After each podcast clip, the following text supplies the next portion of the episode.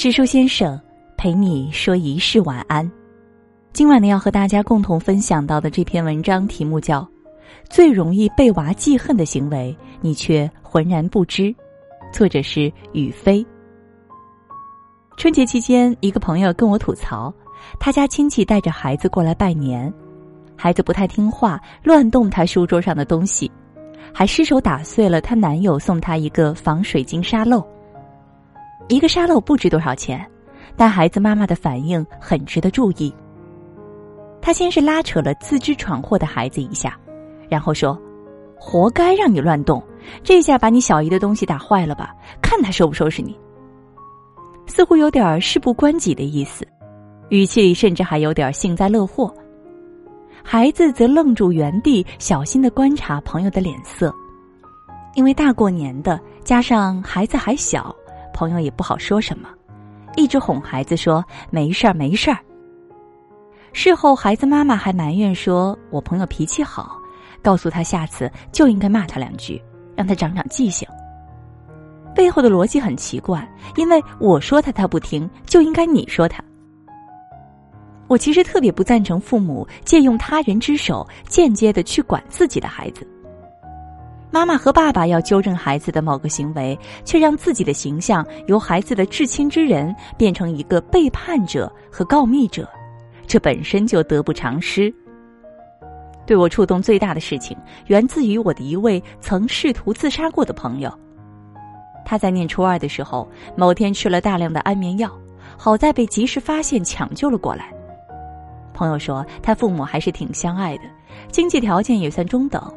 母亲带他的时间比较多，他们家有一个特点，就是母亲每当觉得他有什么错，一定要先骂他一顿，然后跟他说：“等你爸回来，看我不告诉你爸的。”而每次母亲这么说，朋友心里就开始打鼓，因为母亲只是骂和吼，到父亲那里会有更严厉的责骂，甚至可能会动手。他当时还只是一个孩子。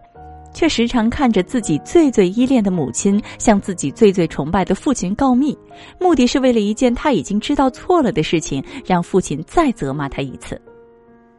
父母双方对教育孩子的立场一致，本来是特别好的一件事儿，但是在他的家庭则演变为了父母两个人对孩子的一种针对。孩子会认为母亲承担不起管孩子的责任，而且不可信任。父亲不听他辨别申诉，而且不可沟通，孩子的心里难免会特别的无助和压抑。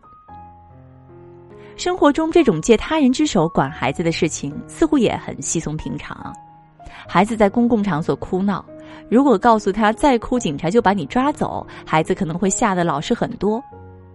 孩子不肯吃饭，如果告诉他你再不吃饭，就让医生来给你打针，孩子的反抗程度就会下降。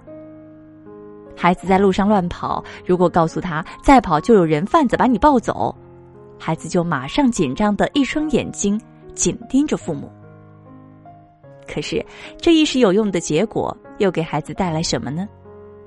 在孩子的心里，警察这个保护人民安全的职业，变成了专门抓小孩的坏人；医生这个救死扶伤的职业，变成了专门欺负小孩、给小孩打针的坏人。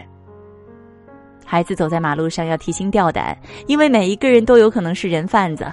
这对于孩子来说是一种隐性的伤害，对于被搬出来的救兵也会让孩子憎恶，同时，也不太公平。一个人的安全感不是衣食无忧之后就理所当然存在的，而是来自于周围的环境，尤其是父母的无条件的接纳。当他还是个小婴儿的时候，就会通过哭泣很快被安抚来感知。当我有需求时，父母会来回应我，帮助我。安全感足够了，他才有自信，才敢去尝试外面的世界。当父母把教育孩子这件事借他人之手来完成之后，就很容易让孩子感受到两个信息：第一是我没有能力管好你，所以我要找另一个有能力的人来管你。第二是，另一个人来管你的时候，我是不会插手的。我跟他是站在一起的。不知不觉，父母站在了孩子的对立面，孩子们会不再相信父母本身的能力足够强大，能够保护自己；孩子们也不会再相信他身处的环境的可靠，不用戒备。这样的孩子就像是惊弓之鸟，往往不自信且难以跟其他人交心，又怎么会有足够的安全感？怎么会相信自己是一个优秀的、值得被爱的人呢？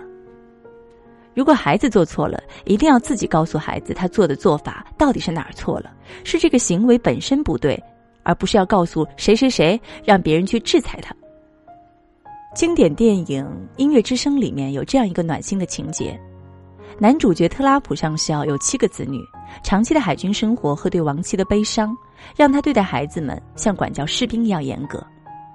孩子们有着活泼的天性，可是又惧怕严厉的父亲，得不到父亲关爱的他们，总是以捉弄自己的家庭教师取乐，家庭教师也因此而更换频繁。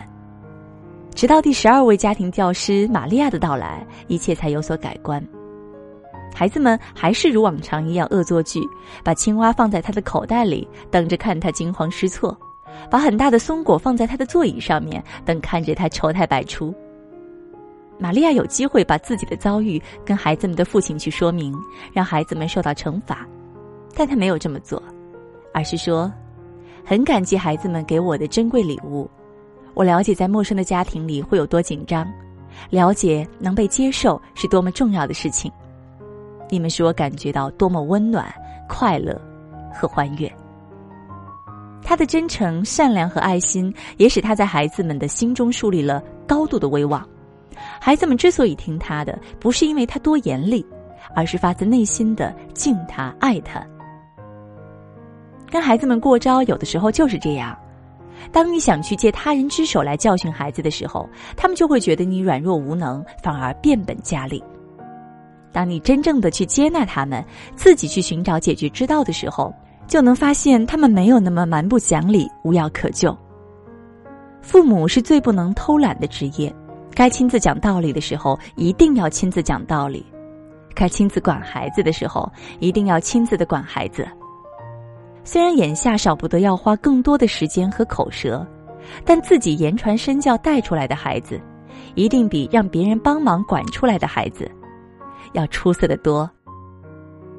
这是今晚和大家共同分享到的一篇文章。如果你喜欢的话，也欢迎大家把这篇文章转发到朋友圈，让更多的朋友们看到。感谢各位的聆听，也祝各位每晚好梦。